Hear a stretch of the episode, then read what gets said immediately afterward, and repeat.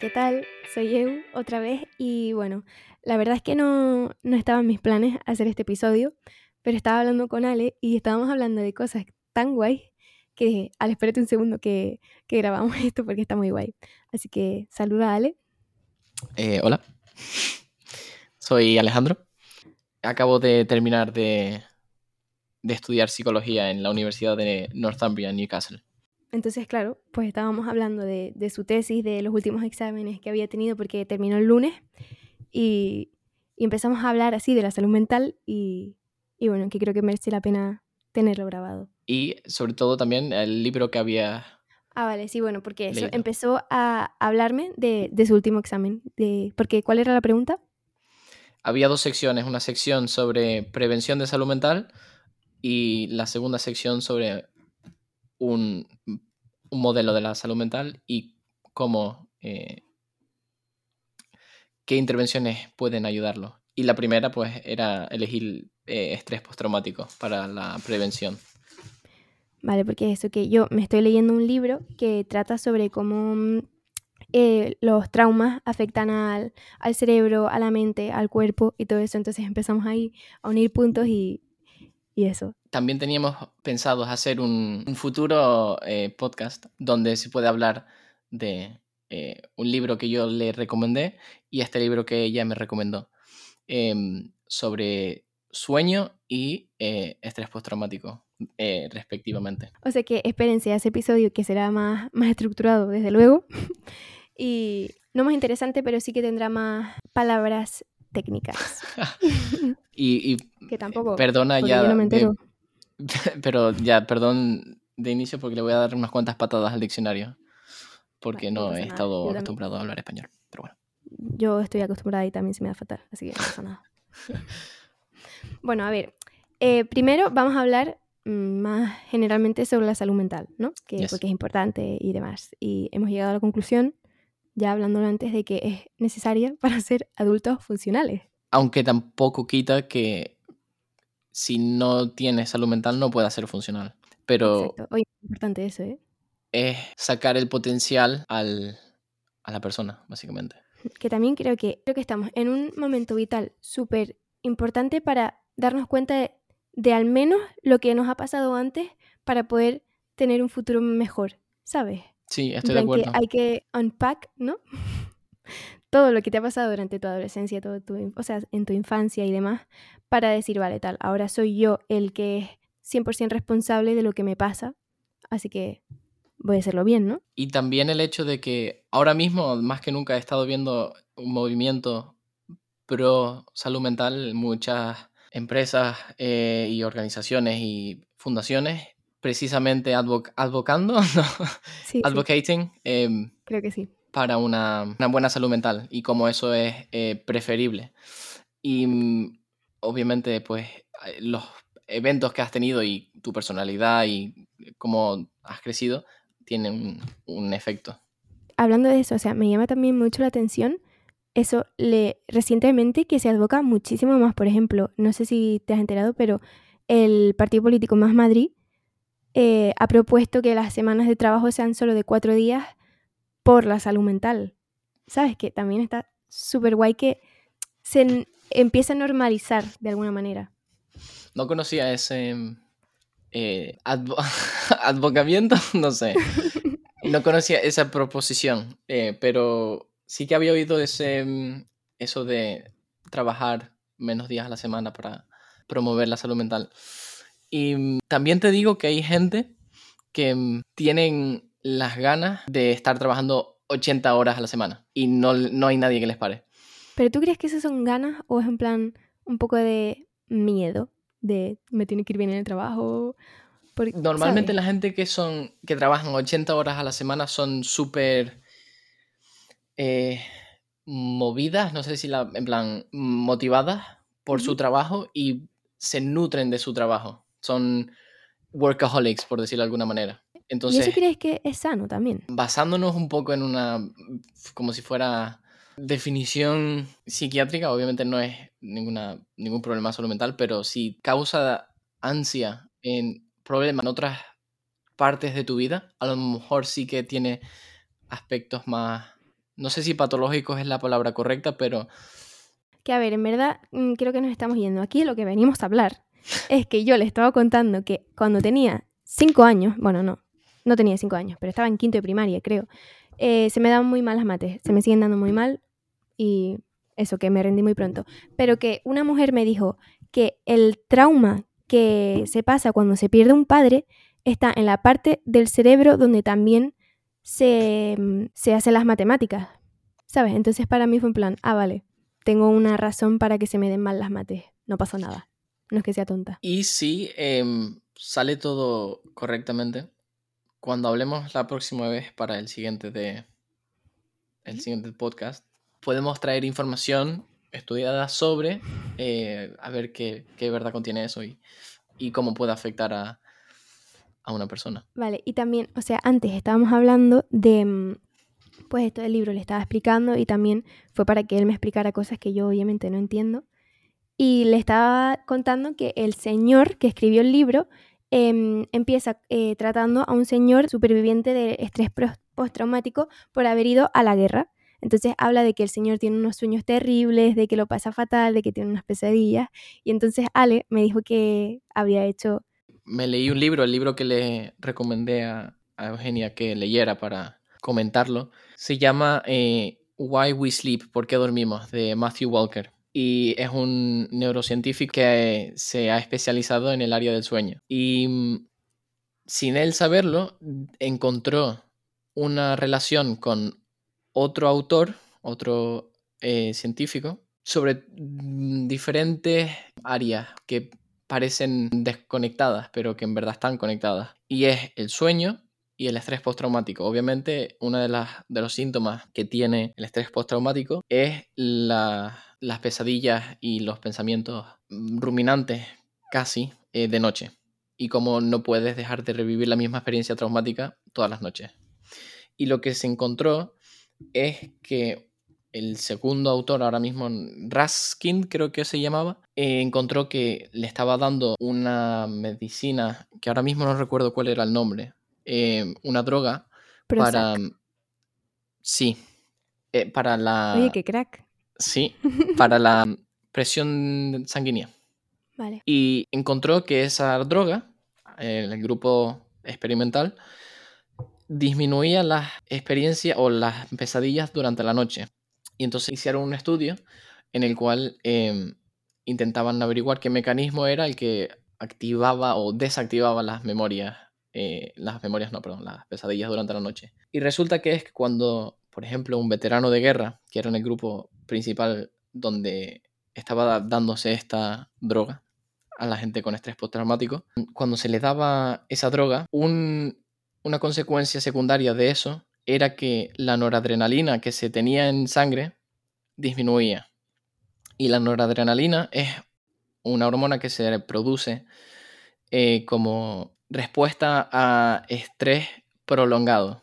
Es la compañera a la adrenalina, pero es la que se mantiene después de un pico de estrés, es la que se mantiene para que se, algunas funciones corporales vayan pasando a, una, a un método de función más primitivo, por llamarlo de alguna manera, para que estés alerta, básicamente. Vale, ¿cómo se llama? Noradrenalina. Vale. O sea, como por ejemplo lo típico que se cuenta de que estás en un accidente de coche y puedes levantar muchísimo peso que parece por más y eso es por la adrenalina. Es la adrenalina eso. Pero luego lo que se te queda después, el cortisol y la noradrenalina, es la respuesta pasiva, por decirlo de alguna manera, es lo que, se arrastra después. Entonces, en gente con estrés postraumático, una de las cosas no baja, ¿no? Ese nivel. la noradrenalina no se, no se va naturalmente despejando, sino que se mantiene en un nivel. Si se mantiene por encima de un nivel, me imagino que será dependiendo de la persona y de, de sus eh, componentes genéticos y diferentes factores, si se mantiene por encima de un nivel, las memorias del, eh, del evento traumático no pueden ser consolidadas durante la noche, que es lo que es una de las partes de las funciones del cerebro, del cerebro, del sueño, es durante la noche, que es consolidar en memoria, sobre todo en la fase eh, no REM, creo que es la fase 2, que es donde, son, donde se consolida la memoria. Vale, sí, eso también lo, lo hablan en el libro. O sea, que el problema del estrés postraumático es que las hormonas que se segregan cuando estás en una situación, eh, pues eso, estresante, eh, no dejan de segregarse porque tu cerebro no, ha, no se ha dado cuenta de que el peligro ha acabado y que por eso em, el problema con el estrés postraumático es que tu amígdala está estresada durante mucho tiempo. ¿No? Vale, sí.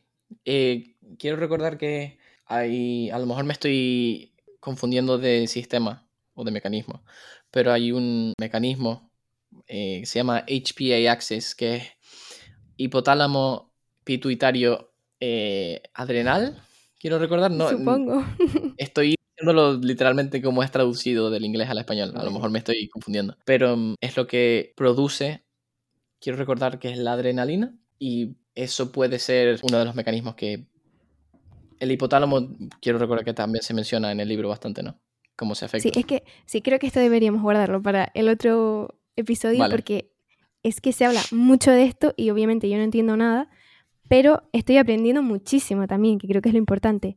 Y es eso, que te explica como procesos más químicos, más médicos sobre cómo se procesa eso y habla de también del córtex prefrontal, de todas esas cosas que, que creo que necesito yo por lo menos más, más tiempo para entender y para Los dos. para poder hablar de eso, ¿no? Bueno, no, pero a ver, lo que aquí me apetece hablar es que mm, siento que estamos hablando súper serio y creo que deberíamos hablar primero de las notas de voz que te envío yo cuando tengo sueños raros. Em, Puedo mencionar la de Lo que quieras. sé cuál vas a decir. que una vez me, me mandó una nota de voz hace un par de años. Se notaba en la nota de voz eh, Estaba flipándolo. un tono muy desconcertado, de típico que te levantas después de la siesta y no sabes qué hora es, no sabes qué día es ni qué año. Súper desconcertante. Que me parece interesante también cómo una persona se puede desconcertar tanto después de dormir. Qué cosas Cuando- muy locas en los sueños, cuando- ¿eh? Pero cuando te despiertas, digo, de la siesta, que no sabes qué ha pasado, que Ya, estás ¿eh? súper... ¿dónde estoy? Pero me mandó un mensaje, una nota de voz, hablándome sobre una rana Pepe y, y un reloj, recuerdo también que había en una pared. Ahora mismo no recuerdo exactamente qué se hablaba. Pero, o sea, la cantidad de notas de voz que le he enviado yo a Ale intentando decir algo, porque al final tampoco se me entiende sobre los sueños, es. O sea, es para, para llevarlo a un museo, ¿eh? para que la gente se ría, porque la de locuras que se sueñan, y claro, obviamente yo se lo cuento a Ale porque él entiende, ¿no? Y él es listo y él sabe y me dice, tío, Ebu, estás flipando. Pero que está guay porque como ha leído de esto, como que me... esto lo Ahora estaría bien que pusieras un, un, corte de un audio de, de voz. Para que, si lo tienes, claro, si no, no. Porque me- los audios tuyos, de verdad que me, me interesan a la vez que me entretienen muchísimo. Porque son inesperados, pero también tienen un, em, son muy entretenidos. No sé qué es, pero que tú me empieces a hablar en voz desconcer- desconcertada sobre una rana, Pepe, y que ese, eso se convierta en un meme durante un par de semanas y yo te mande fotos de una rana y te diga, mira, como en tu sueño. Me parece interesante, muy interesante. Aparte de, obviamente, es otros sueños más serios que has tenido. Exacto, exacto. eso. A ver, yo la primera vez que fui al psicólogo, he ido muchas veces al psicólogo, ya me voy a abrir, no pasa nada. Pero una vez fui porque tuve un sueño, una pesadilla que se repetía siempre, siempre, siempre, siempre. Y mm, Una pequeña intermisión de que no hay nada malo con ir al psicólogo. De hecho, pienso que mucha gente más necesita ir al psicólogo. No simplemente por decirlo de un tono despectivo, ni mucho menos. Al contrario, eh, un montón de gente se beneficiaría por entenderse a uno mismo más y tener la ayuda profesional que puede darte un psicólogo. Pero bueno, eso es aparte del tema. Y mm, la manera en que se, que se procesan los sueños de noche, una de las razones por las cuales voy a ponerlo desde un punto de vista evolutivo, porque a mí la, yo soy, estoy muy interesado en, en el research, en la investigación evolutiva y quiero basar mi, por ejemplo, mi máster del próximo año en, en- con esa perspectiva. qué guay.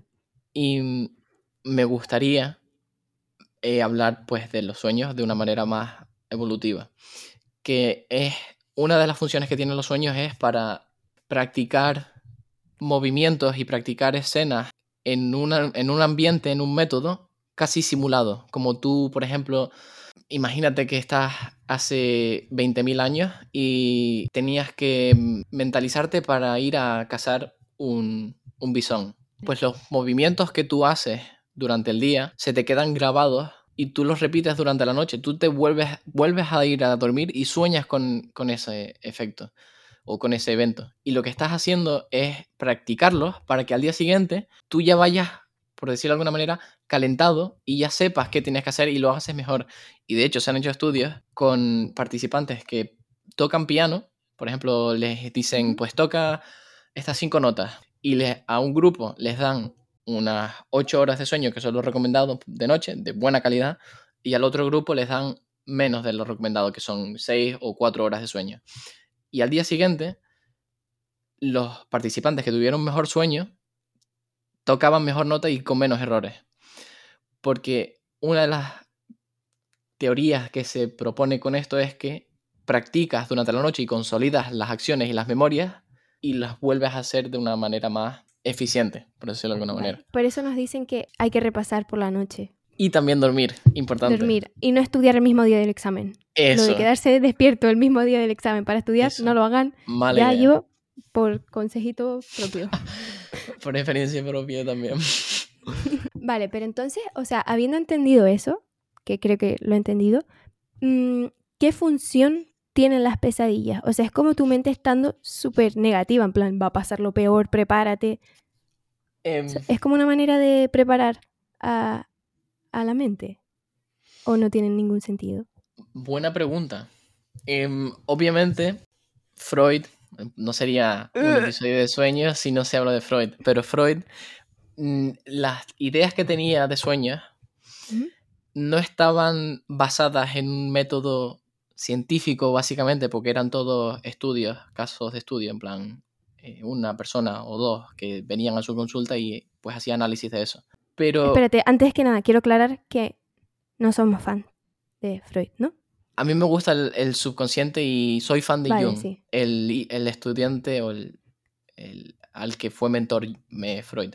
Vale, no tengo ni idea, pero mm, quiero aclarar que hay ideas de él que soy muy contraria. Pero bueno, sigue, Eh, perdón. sí tuvo algunas ideas que eran bastante, vamos a Bastante decir, tal, ¿no? alocadas. Aunque sí tiene mérito algunas cosas como por ejemplo el, el focus que tuvo de mirar eh, a los sueños desde un punto de vista biológico. Vale. Eso no se lo puede quitar nadie porque fue uno de los pioneros en ese sentido. no, pero fue pionero en ese sentido y pues gran parte de la, del estudio del- de los sueños ahora mismo, no quiero decir que se basen en lo de Freud, pero sí que vienen a Gracias través a de... Exacto, es como el gran padre de, de la psicología moderna. Simplemente los sueños que dice Freud que se tenían o que se tienen van por motivaciones o deseos no realizados. Pero a veces, una de las cosas que Siempre dice motivaciones y deseos. Norm- esa es la, la manera en que lo puso él. No hay miedo. Bueno, eso sería una pregunta de que si la gente tiene motivaciones negativas. Pero eso, eso a lo mejor es un poco más filosófico. Sí. Pero t- una de las cosas que dijo Freud también es que a veces un rayo en un sueño es simplemente un rayo. No todo Vale. tiene que por qué ser interpretado. Vale. Y en estudios que se han hecho también sobre sueños, se ha dado a entender de que gran cantidad de los sueños no tiene por qué ser interpretación directa, aunque yo sea muy... eh, aunque a mí me guste el, subconsciente y el, el proceso de- del subconsciente, de cómo funciona, no todo tiene por qué ser algo interpretable. Una de las cosas que sí se ha demostrado empíricamente es que mm, suelen ser tus sueños, en una minoría suelen tener acontecimientos emocionales que has tenido durante la, la anterior semana, por ejemplo. Es decir, si tú... La interpretación de sueños es muy subjetiva, es casi como, como un horóscopo. Es, Vale. es como decir algo muy vago en el sentido de, yo no sé si te gustan los horóscopos o no, pero yo no soy partidario de los horóscopos, no me, Ahora, No ahora me te saco un tema que quiero Vale. que hablemos. Pero mm, es, eh, se llama un, un efecto, ahora mismo no, no recuerdo. Em, pero es dar em, frases vagas y ambiguas que pueden... Aplicarse Pues, muchísimo. Exactamente. Entonces, si tú le dices a alguien, alguien te dice un sueño, y qué soña, por ejemplo, eh, ¿qué soñaste anoche, si te acuerdas? Ni idea. Bueno, si me hubieses dicho, pues me Se hice me una cayeron los tostada. dientes. Lo. Vale, pues eso te, yo te puedo haber dicho. Eso es que tienes un deseo eh, interno que no has completado y eso es tu subconsciente, una manera de decirte de que tienes que completar algo.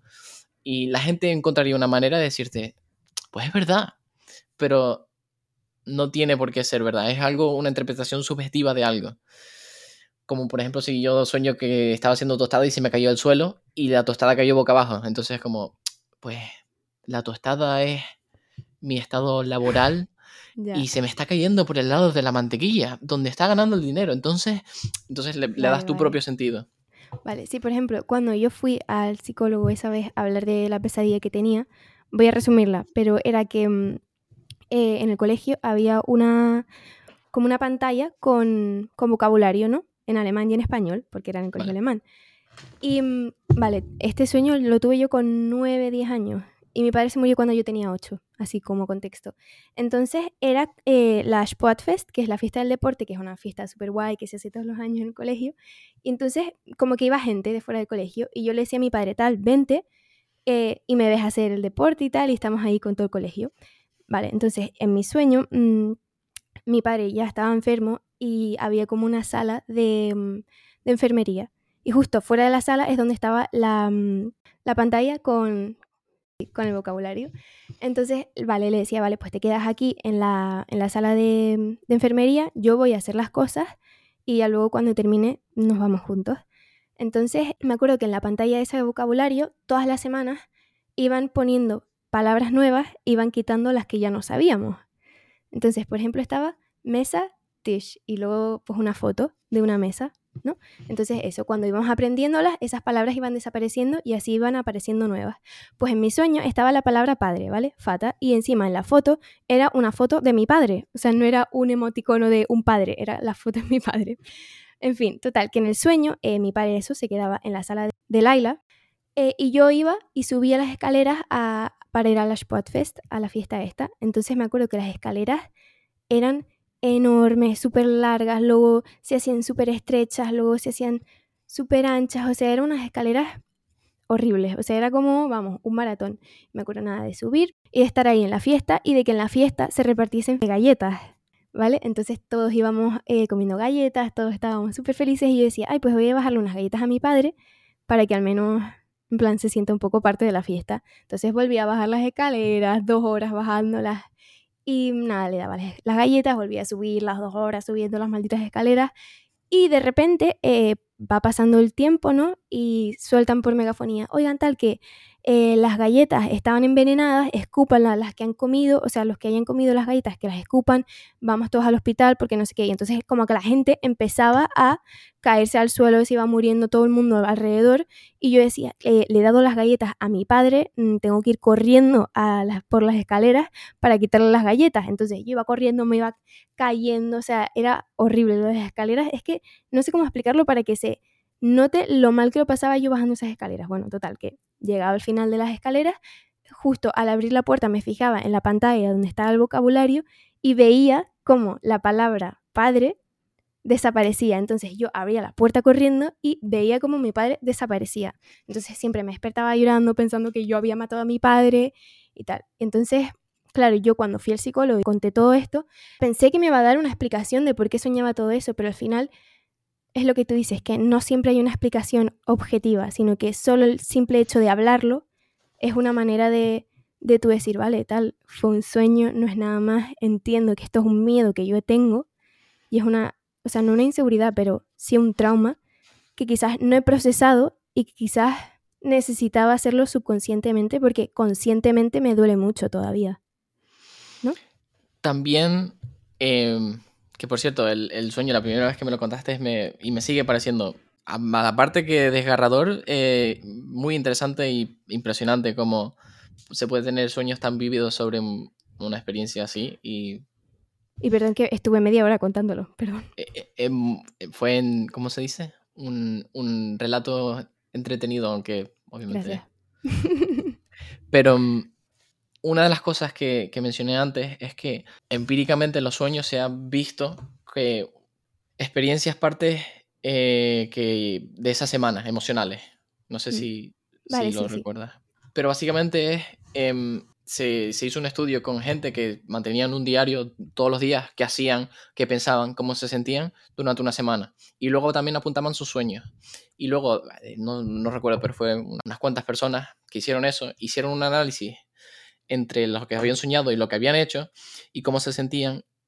Y el, había un link del, a lo mejor de, un, de una minoría de sueños, pero era el link más significativo que había entre las emociones que había sentido durante esa semana, eh, ya sea eh, ansiedad por algo relacionado con tu día a día, eh, felicidad por lo mismo, y cómo eso se relataba en los sueños, cómo te sentías pues ansioso o feliz o lo que te había sentido esos días.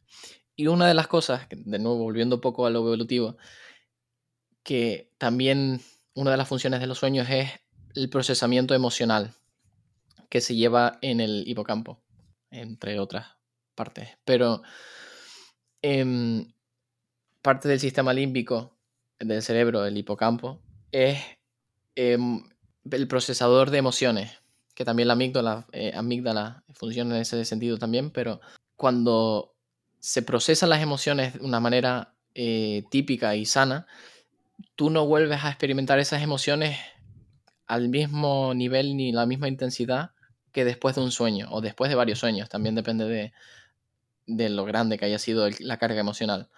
Pero si yo te digo ahora mismo, ¿cuál es tu primera memoria? Y también incito a la otra, a la gente que esté escuchando, que sea quien sea, que haga inicio de su memoria de cuál es, cuál es tu primera memoria que tienes. Pues creo, creo que no es justo, porque me acuerdo de pensar, quiero que este sea mi primer recuerdo. Te lo juro. Y me acuerdo porque fue que me caía en una. En, en la recogida de huevos de Pascua. ¿Sí? Con el colegio también. Me caía y me caía sobre unas mm, castañas y se me quedaban, clavaban todas en las manos. Y decía, tío, que este vaya a ser mi primer recuerdo y sea así de malo. Y, se, o sea, me acuerdo de sentir rabia de, qué mal que este sea mi primer recuerdo. Pues el hecho de que te hayas caído em, sobre castañas, que por cierto, las castañas, eh, ¿por qué no? Soy fan. ¿No? No. Yo, yo soy fan, yo mi number one. Deberían hacer como las uvas y tener, hacer castañas durante todo el año, durante diferentes partes del mundo y exportarlas para tener todo el, mundo, todo el año castañas. Pero bueno, eso es aparte del tema. Em, el hecho de que tú te hayas caído y te hayas dado, hayas tenido esa... Mala experiencia. Exacto, con las castañas, que me imagino que duele bastante. Los picos de castañas en las manos. Em, pero eso es obviamente una carga emocional de, pues eso, de dolor, de miedo y, en parte también lo que acabas de decir tú, de un poco de decepción, de decir, va a ser mi primera, mi primera memoria. Pero luego, si ahora tú piensas sobre esa memoria, tú sientes el mismo miedo y el mismo dolor que sentiste cuando la experimentaste. No. Eso es porque has dormido desde entonces. Entonces tu cerebro, tu sueño ha tenido tiempo de romper ese proceso emocional e incorporar, incorporarlo de una manera en que se quita lo afectivo, que es lo emocional, se le quita ese sentido afectivo, que tú lo aprendes, tú lo mantienes, tú sabes cómo te sentías, pero tú no sientes precisamente ese sentido o no la misma intensidad al menos. Porque mi cerebro es inteligente y dice, oye, que no pasa nada, ¿no? Claro, porque luego tú estarías poniendo recursos en volver a sentir esas emociones que a lo mejor son un poco muy fuertes para que no estés, no estás ganando nada en volverlas eh, a experimentar. Aunque sería muy bonito que de repente digas, bueno, pues esta memoria que le tengo cariño, pues me gustaría sentirme como me sentí en ese momento, pero ya no porque le quitaste el sentido emocional. No, sí, pero fíjate que estaba pensando, quizás las almendras, o sea, o sea, las castañas, perdón, no me gustan por esto. Probablemente, porque estás condicionado. No lo había pensado, ¿eh? Que eh, hablándolo de eso, que se, o sea, sueles soñar con lo que has pensado en toda la semana. Mm, también, o sea, yo cuando sueño cosas raras, obviamente busco en internet qué conchales significa esto. Y en plan, depende de la página web donde te metas, empiezan, eso es que tu cuerpo nota que va a venir mal, o sea, es mal presagio, o sea que si lo piensas, mm, es lo que dijiste antes, lo del horóscopo, Hmm. que un sueño no puede decir lo que va a pasar, pero al mismo tiempo, como es el inconsciente, quizás sabe más cosas que sabemos conscientemente. Yo Y estoy muy de acuerdo con eso. Meterse en rollo mucho más espiritual, pero creo que quizás inconscientemente somos capaces de mm, leer o codificar más información de la que realmente creemos, ¿sabes? Y que Estoy nuestro inconsciente lo est- te está avisando en plan de, mira tal. Tengo la... A lo mejor convicción es una palabra muy fuerte, pero el gran... o las ganas de que sea verdad, de que el subconsciente tiene muchísimo más poder en, nuestra, en nuestras decisiones de día a día que nosotros queremos dar a entender. No sé si esto lo hablo yo mucho con mi psicóloga porque yo le digo, si yo me sé la teoría, ¿por qué sigo estando mal? Porque, a ver, es que el daño y los sentimientos y las emociones, por mucho que las sentamos de alguna forma, están en el subconsciente y el subconsciente no sé qué porcentaje es de nuestra mente, pero es muchísimo más de lo que creemos y por mucho que nos leamos libros, por mucho que, ¿sabes? Que al final el subconsciente es algo que no se puede trabajar porque es subconsciente por algo, inconsciente, no sé qué palabra estoy usando ya, pero que me da rabia porque es en plan, estoy mm, luchando un montón por estar bien, para tener em, idea de cómo son las cosas y por qué me afectan como me afectan. Y aún así siento que no, no mejoro, ¿sabes? Porque es que hay cosas que están en el subconsciente que... De todas maneras, el hecho de que puedas darte cuenta de eso ya es un paso. El, el poder darte cuenta de que no todo está bajo tu control. Sin querer, vas a tener que aceptar. Aceptar y resolver de alguna manera, obviamente, con raciocinio, sino con, eh, con tiempo y, y con espera. Sí, y que quizás no lo entendamos nunca y ya está, y no pasa nada.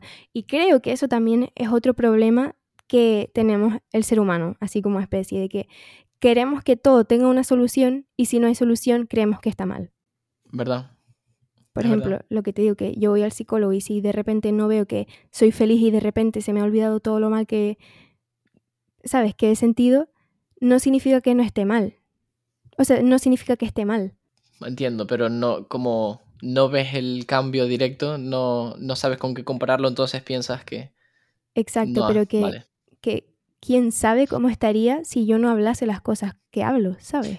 Ya lo hemos hablado. Nosotros estuvimos un par de, de semanas em, hablando los domingos y obviamente por diferentes em, razones no hemos continuado, pero pienso que el mantener una conversación con una persona o, con varias constante, es decir, cada X tiempo hablar con alguien y simplemente hablar las cosas que has sentido, cómo, cómo has estado estos, estas semanas, ese proceso de hablar y de tener ese apoyo social es muy importante para la gente y no todo el mundo lo tiene, porque hay Sí. un montón de gente que tiene, que no hay nada malo de tener un- una relación más, no quiero decir simple, porque las relaciones no son simples, pero sí más superficial a lo mejor, en el sentido de que solo se quedan, pues vamos a, a tomar algo y pues hablar de, qué sé, Del día a día.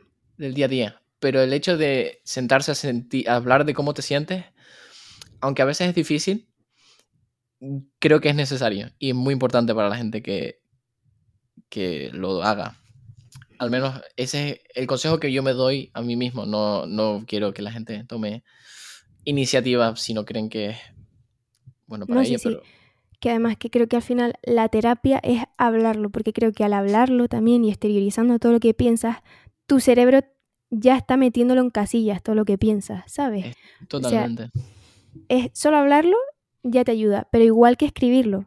Por eso lo de tener un diario es súper, súper importante, en mi opinión. Vamos, a mí por lo menos me ayuda muchísimo, muchísimo. Que sí que es verdad que a veces me puede llevar a la, a la ruminización, se llama, Sí, ¿no? Que eso tampoco es bueno, pero que sí que veo necesario eso, lo de hablar también, ser introspectivo, ver lo que sientes, que repito, hay que tener un balance porque ser demasiado introspectivo al final puede hacer muchísimo daño, pero sí que es necesario visibilizar tus sentimientos y verlos como sentimientos para entenderlos y para eso ser adultos. ¿Qué era lo que me había... Tengo dos preguntas. Eh, una, ¿qué era lo que me habías dicho tú? Eh, alexitimia, ¿era? Sí, creo que era así, alexitimia. Em, el proceso o un desorden afectivo de no poder eh, hablar de tus emociones, ¿eh? Sí. Eso tiene que ser muy, bueno, no, no sé cómo, cómo procesan las personas con alexitímicas, cómo, la, cómo procesan eso, pero tiene que ser... Y creo que el problema es que quizás no lo procesan. Es que tiene que ser muy, muy estresante.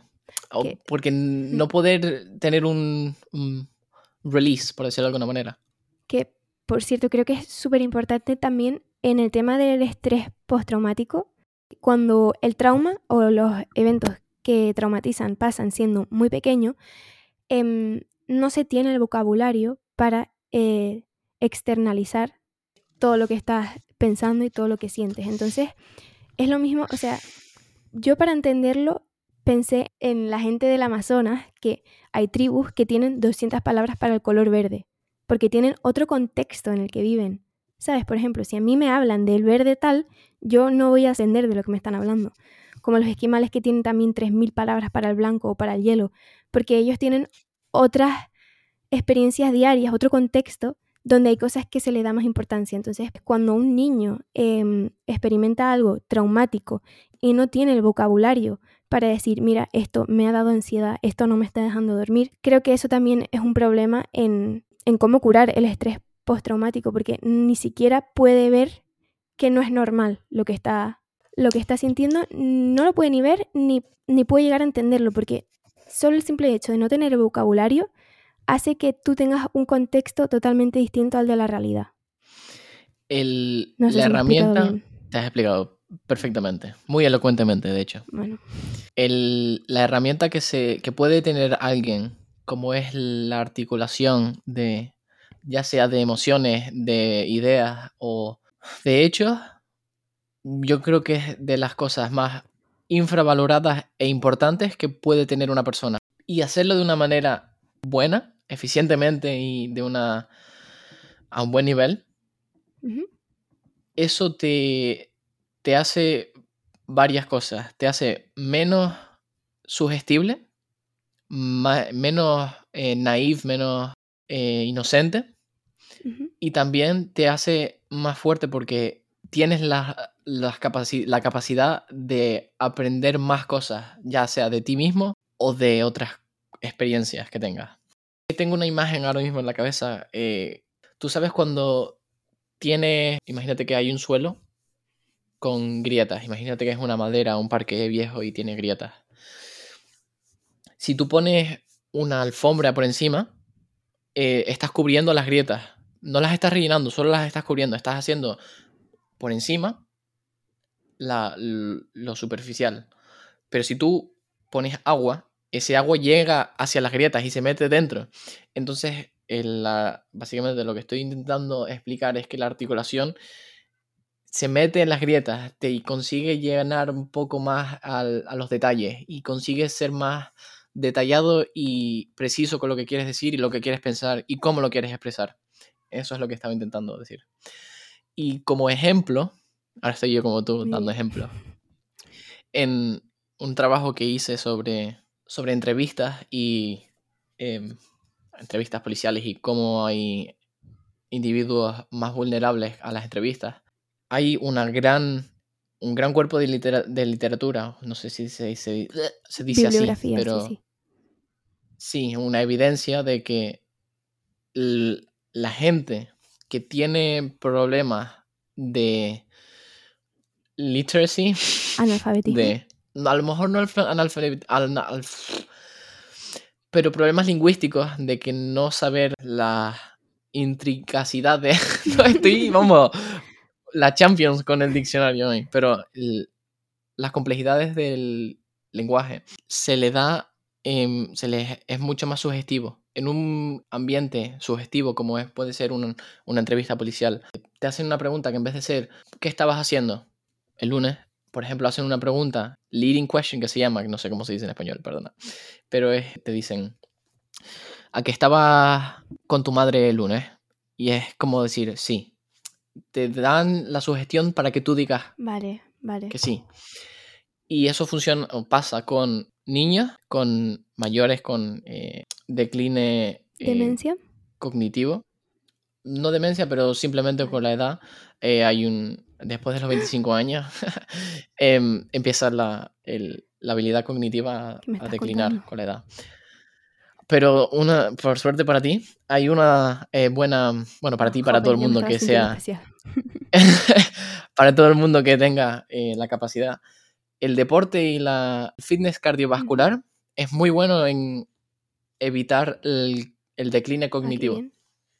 para que lo sepas. O sea que si haces deporte y tienes un buen sistema cardiovascular, también tiene un poco que ver eh, con cómo funciona el cerebro y el sistema vascular en el cerebro y las memorias, etc. Pero eso te puede ayudar con el decline.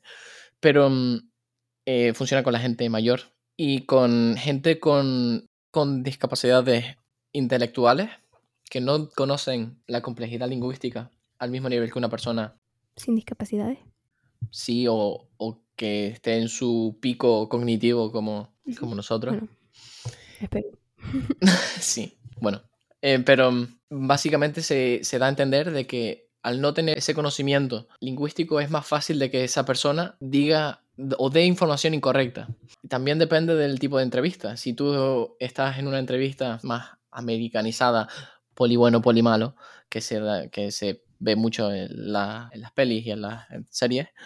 Eso es un sistema americano de, entrevistas que se basa en la maximización y minimización, en el cual el poli malo, que es el que primero entra a la habitación y hace la entrevista con la persona, infla mucho eh, los errores y, los problemas y las consecuencias que pueden tener a causa de lo que se está acusando a esa persona. Y luego entra el pony, el pony, el poli bueno y intenta hacer lo contrario, minimizar, dar eh, razones por las cuales, bueno, yo entiendo de que tú hayas hecho eso. Eh, es muy normal de que tú hayas reaccionado de esa manera. Yo entiendo de que tú hayas hecho eso. Es muy, muy manipulable. Y a una persona que no tiene discapacidades, que no sea joven y que no sea que tenga decline cognitivo, aún así puede ser víctima de una confesión falsa y hay un montón de problemas con eso. Se llama el, sistema, se llama el READ System o Technique, eh, que desde los 60 se ha ido actualizando un poco, pero sigue teniendo problemas con confesiones y falsas confesiones. En la otra parte del charco, en Europa, por cierto, por cierto, no, por suerte, se usa eh, un método que es más em, benigno, más humano, sí. Y se llama Peace Model, bastante apto, eh, porque es menos agresivo y menos confrontacional. Y se basa en hacer una entrevista más teniendo en cuenta los límites cognitivos y lingüísticos que puede tener una persona e intentando no ponerlos en ambientes subjetivos o dando, dándole a entender el proceso y todo lo que diga es información que pueden usar pues, para ayudar ah, vale. o en su contra dependiendo de a quién esté. O sea, me parece...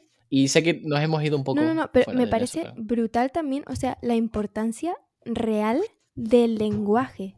O sea, cómo podemos manipular solo con palabras. En plan, que el cerebro es súper débil, ¿no? Lo estaba pensando cuando, cuando he estado estudiando eso, es como hice una analogía en el ensayo, que mm, comparé el cerebro y las memorias que tiene el cerebro con oro. Y parece un poco cheesy, un poco en plan live, laugh, love. Mr. Wonderful, no, no, no. Pero, exacto. Pero mi analogía venía en el sentido de que el oro, aparte de ser un metal y es bastante sustancial, es muy denso, es muy maleable. Es decir, con un poco de fuerza y, y unas condiciones más por decirlo de alguna manera, estresantes. Tú puedes moldear el oro de una manera relativamente fácil para hacer un metal. Entonces, mi analogía fue en la que independientemente de tu persona, de tus características, si, si te ponen bajo unas condiciones estresantes y te ponen y fuerzan tus memorias, vas a ceder. Van a moldear tus memorias a su antojo, consciente o inconscientemente. qué miedo. Pues hay un, hay un síndrome que se desarrolla en situaciones de estrés como las que se te ponen bajo este tipo de entrevista, que se llama síndrome de desconfianza de tu memoria.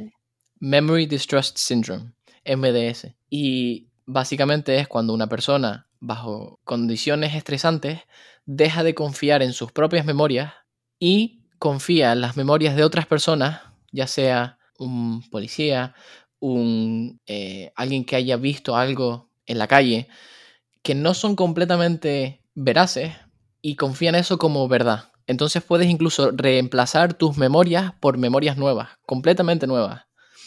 Cambiar aspectos, ver cosas que no viste, dejar de ver, cosas que no viste, etc. Parte del problema es intentar evitar poner a gente, sea cual sea su condición, en estas situaciones. precisamente. que me llama mucho la atención, por ejemplo, hablando ya desde mi experiencia propia, Em, cuando se murió mi padre, yo lo, hablándolo con mi madre y con mi hermana, ninguna de las tres tiene recuerdos de los tres años después de la muerte. Solo tengo un recuerdo de estar viendo siempre las mismas tres películas durante tres años, imagínate. Y a veces digo, por ejemplo, ellas se ríen mucho de mí porque digo, me acuerdo perfectamente de esto, me acuerdo perfectamente de esto. Y se ríen mucho porque dicen, eso te lo estás inventando. Y yo empiezo eso a desconfiar en plan de, ¿y este recuerdo? ¿Me lo habré inventado? ¿Será imaginación mía? ¿O, es que ellas tampoco se acuerdan bien? Yo tengo lo mismo.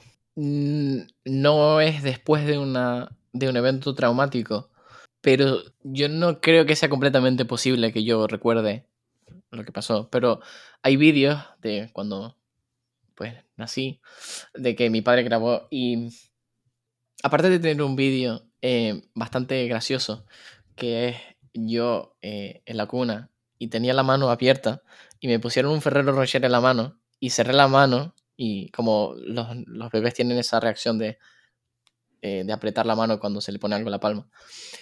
Eh, y tengo ese vídeo y pues me pareció gracioso y bueno, a mi tía también le pareció gracioso. Pero hay otro vídeo que es, yo eh, estaba en las manos de alguien, no recuerdo quién, y luego se, mi abuelo quiso cogerme en sus brazos y mm, eh, me cogió eh, él.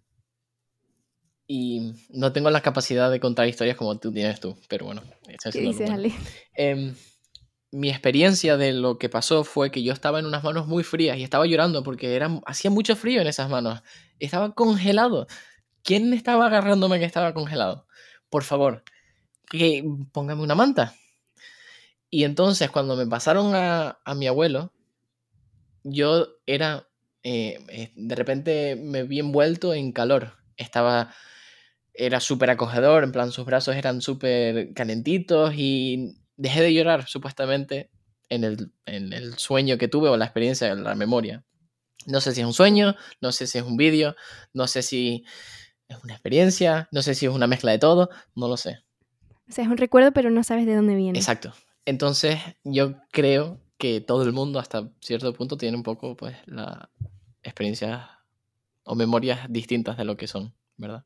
Sobre todo eso, cuando tienes a gente que te cuenta las cosas y luego lo ves de otra manera, empiezas a pensar como te lo han contado ellos. Estaría muy guapo hacer un experimento, empezar un día a empezar a contar anécdotas que no existen. Imagínate que tú y yo empezamos a contar una anécdota. Ah, ¿te acuerdas cuando tiramos aquel fuego artificial? ¡Ah, qué gracioso! ¿Y te acuerdas de la risa aquella? Tal? Y todo el mundo va a empezar a decir, ¿qué están hablando? Pero si lo decimos muchas veces... Y hacerlos como súper partícipes. Sí. Entonces van a empezar a con el tiempo. y, y pasados los meses decirle, tío, ¿te acuerdas de tal? Y que te digan, ah, sí, sí. Pues estaría... ¿Te imaginas? Este, aunque un poco si, lo están escuchando el, podcast, pues no funcionaría ah. mucho porque ya saben nuestro plan. Bueno, pero estaría interesante. Un experimento. Qué fuerte. para, para aquel que su herramienta es un martillo, todo es un clavo. O sea que siempre lo voy a llevar Mm. todo a los experimentos psicológicos porque me parece Muy bien. pues, lo que Qué estoy miedo. Cuando hablo contigo no sé si me estás psicoanalizando, no sé si... No estoy cualificado, aunque me interesa mucho, no estoy cualificado para ello. Qué guay. Que hablando de eso, mi psicóloga obviamente hablo de, de cosas superficiales, de cosas más, más íntimas y demás. Y obviamente hablo de, de la gente de mi entorno. Y siempre me dice, envíame fotos para psicoanalizarme. y yo, vale, vale. Pues mira, aquí está. Bueno, pues, ¿te ha hecho alguna algún análisis de alguien que le hayas mandado bastante bueno? Es decir, imagínate que le mandas una foto de alguien extrovertido y solo por una foto te dice, pues esta persona es extrovertido. No, no, No. O sea, no, no llega a decirme nada. Creo que lo hace solo para ella entender más y para ponerle cara a la gente de la que le hablo. Vale. Y además es muy buena en el sentido de que nunca me va a decir esto es así o esto no es así. Ella me deja a mí darme cuenta de las cosas. O sea, no me va a mm, dar mecha a que yo crea cosas, sino que ella me da total libertad para yo sacar mis propias conclusiones. Y no me dice esa conclusión está bien, esa conclusión está mal. ¿Sabes? Está guay porque es una libertad de las cosas no son ni blancas ni negras y lo guay es que yo llegue a una conclusión mía propia. ¿Te puedo preguntar qué estilo de psicoterapia eh, da? Em, pues el nombre no lo sé porque tampoco es que lo haya hablado con ella, pero yo al empezar con ella em, le dije que no quería yo hablar toda la hora y que ella me dijese, bueno, ahora te sientes mejor después de haberlo soltado. Porque sí que tenía esa experiencia de estar yo una hora hablando y que luego el señor me dijese, bueno, pues ya está acabado la hora. ¿Sabes? Yo em, le dije eso, que quería que ella me diese herramientas, que ella me diese como cosas que yo no puedo ver. Vale. ¿Sabes? Que sí que hay veces que hay horas en las que necesito desahogarme porque quizás llevo dos, tres semanas sin hablar con ella y necesito yo hablar y hablar y hablar. Y también hay veces en las que hacemos ejercicios, ella me manda, no tareas, pero sí me da ideas Pauta. que yo, sí, que yo integro en mi día a día para ser más consciente de cómo me afectan las cosas. Y sobre todo, a mí me pasa mucho que al ser tan introspectiva, mm, me excuso mucho, en mi opinión, ¿sabes? Y hablar con ella y que ella me dé la razón en plan de, Eu, eres así porque lo has pasado mal en el pasado, no pasa nada, como que también valida mi dolor. Como cuando te dijo la doctora que eras mala las mates porque habías tenido una experiencia traumática. Exacto, que, que validar lo que sientes creo que es lo importante, ¿sabes? Porque a mí tampoco me gusta sentirme que estoy excusándome todo el rato porque, ay, miren, pobrecita, yo tengo un padre muerto y lo he pasado mal. No me gusta. Pero que ella me dé en plan de, Eu, es que es normal, no pasa nada, me tranquiliza muchísimo, hace que no me sienta Te da paz en, estoy en algún sentido.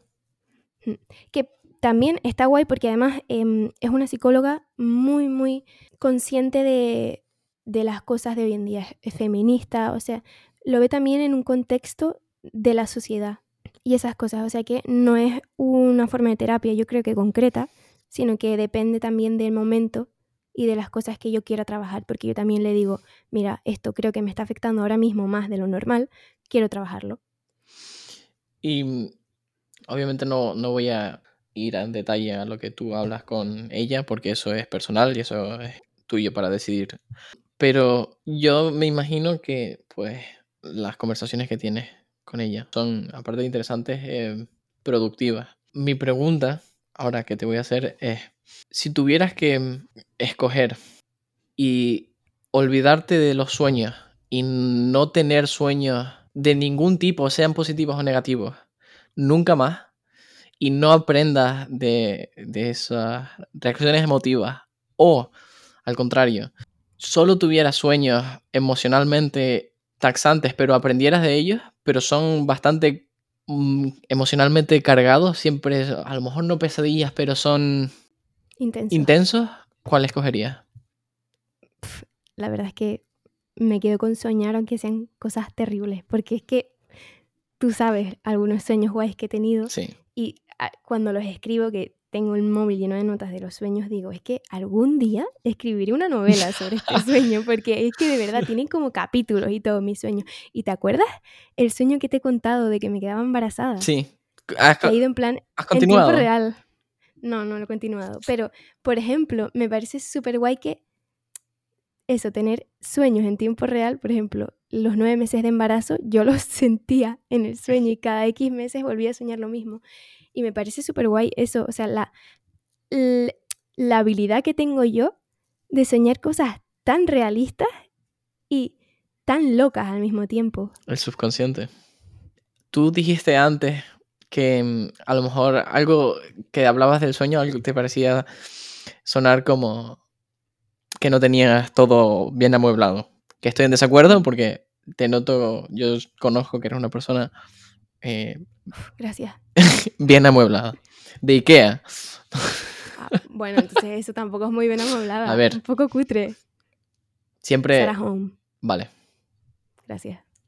Tampoco soy decorador inter- de interior, pero em, yo tengo em, la experiencia y la llevo teniendo desde hace años. A lo mejor desde pequeño no, pero sí que desde la adolescencia la llevo teniendo. Y es que cuando me voy a dormir, yo no sé si te lo he contado antes, pero cuando me voy a dormir, hay una parte de mí que me habla. Y yo no espero que me hable. Es decir, yo no quiero llamarlo alucinaciones auditivas porque no son eso, pero Es- Eres tú mismo. soy yo mismo. Yo estoy comunicándome conmigo mismo. No tengo algo. No es un. un. No es una voz que me habla. Es un pensamiento que me viene a la cabeza. Es decir, a lo mejor yo estoy a punto de dormirme. eh, que quiero recordar que eso se llama en un estado hipnagógico antes de irte a dormir. O puede ser mía. después de, de levantarte, entre, entre que estás medio dormido y medio levantado. Pero mm, en ese estado, yo em, a lo mejor pienso de algo que ha pasado ese día y alguien me responde. Yo mismo me respondo a mí mismo. Me viene un pensamiento a la cabeza, pero yo no sé de dónde viene ese pensamiento. Yo no tenía ninguna expectativa de ese pensamiento ni de ese, de ese evento que iba a ocurrir. Y, y o sea, eso, como si te hablase tu subconsciente directamente. Exacto. Y yo nunca le, bueno, siempre he dicho que ha sido un poco... Yo siempre he intentado preguntarle a la gente si haya tenido también esa experiencia y no suelen tener esa misma experiencia que yo. Entonces, hasta un punto que yo digo, pues, pues nada, estaré... No tendré... Me falta una mesilla de noche o algo ahí porque a lo mejor no estoy amueblado. Pero... Pero resulta que busqué y eso es un, un fenómeno que se llama imaginación activa. Y es un fenómeno que Jung em, o intentó elaborar eh, cuando pues, estuvo dando sus estudios. Y mm, el hecho de que yo pueda darle nombre ahora y pueda estudiarlo y pueda aprender de ello, me da a entender de que no es algo que yo he aprendido, no sé si vicariamente es la palabra, pero no he aprendido porque me han di o he aprendido sobre eso y mi subconsciente quiere aprender, ha intentado emular eso, Aplicarlo. sino que yo he Vale. tenido una experiencia y le he encontrado nombre y se alinea con lo que yo pensaba ya en el, en el Vale, o principio. sea que no, no sabes si es tuyo propio o si está condicionado por No, lo no, que has leído. al contrario. Es decir, yo sé que no está condicionado porque yo Ah, tenía la experiencia y luego lo leí. O sea que no puede, no vale. puede ser. eh, no predece. ¿Predice? ¿Predece? Precede. Precede. no precede eh, en el tiempo. Eh, Oye, qué interesante, ¿eh?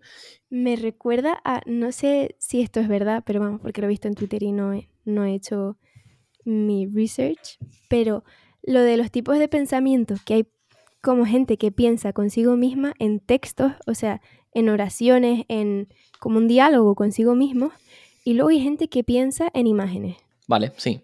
y en ideas más abstractas. ¿Tú cuál eres? Creo que soy una mezcla de las dos. Porque yo de pequeño, en plan, eh, vino alguien a clase a dar una charla y preguntaron, hay dos tipos de personas, está la persona que piensa en palabras y está la el tipo de persona que piensa en, en imágenes. Entonces, eh, preguntaron y cuando dice, si te digo la palabra elefante, ¿qué piensas? ¿Las letras elefante o ves una imagen de un elefante? Y yo quiero pensar que soy más en plan de imagen que de palabra, pero hay veces que pienso más que a veces me vienen letras a la cabeza, o, pero no sé si es por, por el momento, a lo mejor estoy condicionado, si estoy escribiendo un ensayo y pienso una palabra, a lo mejor me viene la palabra en vez de la imagen, no sé. Vale, sí. Sí, yo también creo que yo soy una mezcla. Pero igual que la prueba ese de pensar en un elefante, yo he visto, piensa en un tomate y hasta qué punto puedes visualizarlo. Vale, en plan, a máximo detalle. los ojos, exacto. Puedes girarlo sobre sí mismo. Tiene tallo, ¿de qué color es el tallo? Brilla, en plan, tiene reflejos de luz, ¿de dónde viene la luz? ¿Sabes? Que creo que eh, depende mucho de, de, la creatividad de la persona y también que haya tipos de pensamiento distintos. Creo que eso también cambia mucho la forma de ser de las personas. Así, no sé si tiene mucho que ver, pero yo de pequeña, cuando empiezas a pensar en lo de creo que las personas no ven los mismos colores que yo veo, en plan, que no se sabe, bueno, que no sabes si las personas ven el mismo rojo que tú ves. Yo pensaba, pues la gente que es mala, seguro que ve el cielo de mi color negro y por eso es mala. O la gente que es mala ve em, el sol marrón, ¿sabes? Como que yo pensaba que su percepción cambiaría según lo que ven y su forma de ser. Me parece una manera muy avanzada para pensar eso de pequeña.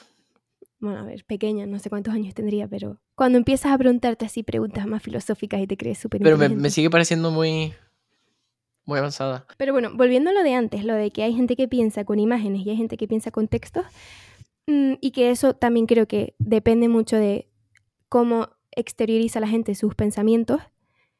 Mm, me llama muchísimo la atención, me encantaría saber cómo piensa todo el mundo, porque creo que eso también podría cambiar cómo hablo yo con las personas. Me gustaría estudiarlo.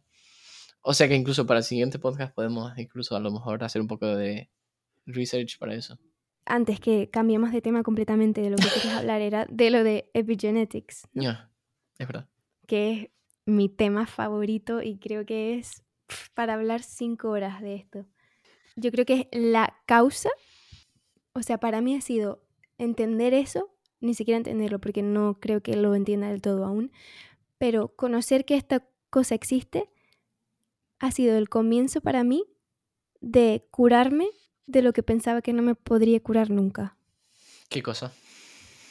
Pues los, los traumas generacionales, que todo está escrito en, en, en el ADN, ¿Te acuerdas lo que hablamos? Eh, de que los traumas que le pasan a tu abuela cuando está embarazada de tu madre también van a estar en tu ADN y supongo que también, no lo sé, en tu subconsciente, solo por el hecho de que los óvulos no se crean, o sea, son un número finito y ya están en, en tu génesis, o sea, tú estás dentro de tu madre cuando tu madre está dentro de tu abuela.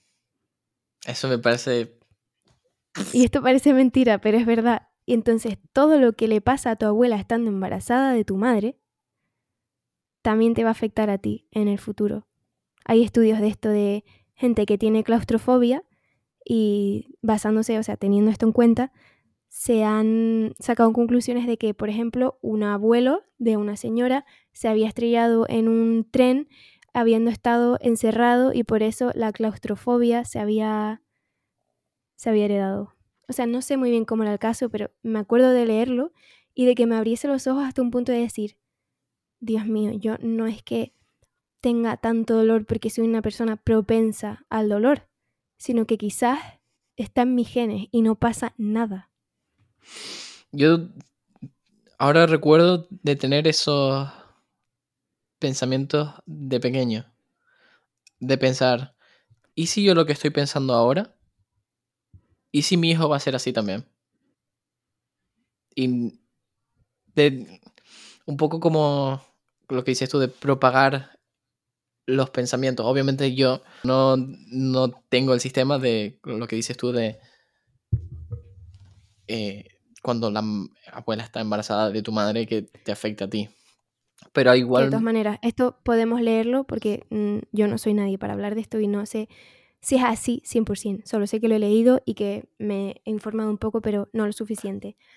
Sería interesante aprender de ello porque me, me interesa también. Sobre todo eh, teniendo en cuenta lo que hemos hablado todo este tiempo, o sea, lo del trauma, que puede ser generacional y que es también interesante eh, aplicarlo a la sociedad y ya no solo a nosotros mismos, sino que creo que podríamos entender más la historia y sobre todo la actualidad teniendo en cuenta este fenómeno. Hay un, un estudio de Key y, pues, y compañeros en el 2016 en el cual hicieron un, un modelo de los factores que afectan antes del trauma y qué, y qué cosas pueden afectar al trauma o al desarrollo de estrés postraumático después del trauma. Y hay tres cosas que mm, sirven como factores que pueden incrementar la posibilidad de que alguien desarrolle eh, estrés postraumático, como son eh, riesgo genético, que puede ser una predisposición em, neuroquímica al estrés o eh, como estuvimos hablando. A la pobre, a la pobre mm, gestión, ¿no? Sí. El estrés. Em, por ejemplo, o puede ser eh, trauma en la, en la niñez o incluso otras em, enfermedades eh, mentales, psiquiátricas que pueden tener un impacto.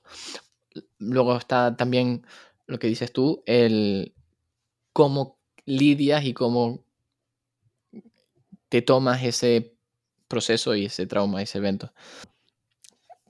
Pero sí, el, riesgo genético, subjetivo del individuo, tiene que ver, aparte de los factores psicosociales y neurobiológicos que pueden también existir, que,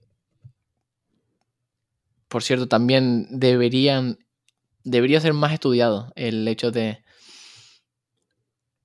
qué tipo de trauma tiene y qué factores protectores, qué riesgos eh, eh, precipitantes tiene. Y hay unos cuantos factores que se tienen que tener cuando se está hablando de una enfermedad como es el estrés postraumático, porque es bastante importante para solucionar y a la hora de dar terapia a alguien. ¿Y no crees que es un poco contraproducente que mm, se categorice todo bajo la enfermedad de estrés postraumático sin tener en cuenta el tipo de estrés? Sí. O sea, hasta donde yo sé, conozco que hay estrés postraumático y también hay estrés postraumático complejo, pero creo que que sean categorías tan amplias mm, impide un buen proceso de curar a las personas que lo sufren, ¿no? O sea que creo que deberían incluso ponerse nombres mucho más concretos y, tener mucho más en cuenta la experiencia propia de la persona. Estoy de acuerdo porque además los mecanismos por los cuales tú funcionas, como por ejemplo, y no solo con el estrés postraumático, sino con, por ejemplo, la depresión, tú puedes tener un imbalance neuroquímico en ese momento que puede requerir o puede necesitar psico, em, farmacoterapia con eh, pastillas, pero a una persona que eh, tiene una experiencia eh, horrible traumática que le lleva a la depresión, por ejemplo, no a lo mejor no requiere el mismo mecanismo para la curación o el alivio de, de ese problema. Hay que tener mucho en cuenta la experiencia propia de una persona y que quizás la depresión no ha venido eso, por lo que tú dices, por un imbalance, imbalance químico, sino por una experiencia horrible. Yo, eh, por mi propia experiencia, he ido al psiquiatra y me han recetado eso, pastillas para la ansiedad, pastillas para dormir, pastillas para la depresión, y ha sido eh, una experiencia muy ya solo el hecho, eso ha sido traumático para mí. Porque en vez de que la gente te quiera eh, entender y quiera ayudarte, te mandan esas pastillas para calmarte, pero que ahora me doy cuenta de que el problema mío no era químico, sino por las cosas que había vivido. Psicológico. Y darse cuenta de, sí, y darse cuenta de eso es un trabajo que mm, considero a mí me ha quitado muchísimo tiempo, pero que no, no lo veo mal, porque al final mm, me ha dado mucha más introspección de la que ya tenía. ¿Sabes? Pero sí que ha sido un, un proceso muy doloroso. Me imagino que tiene que ser, eh, no por repetirme, pero exasperante.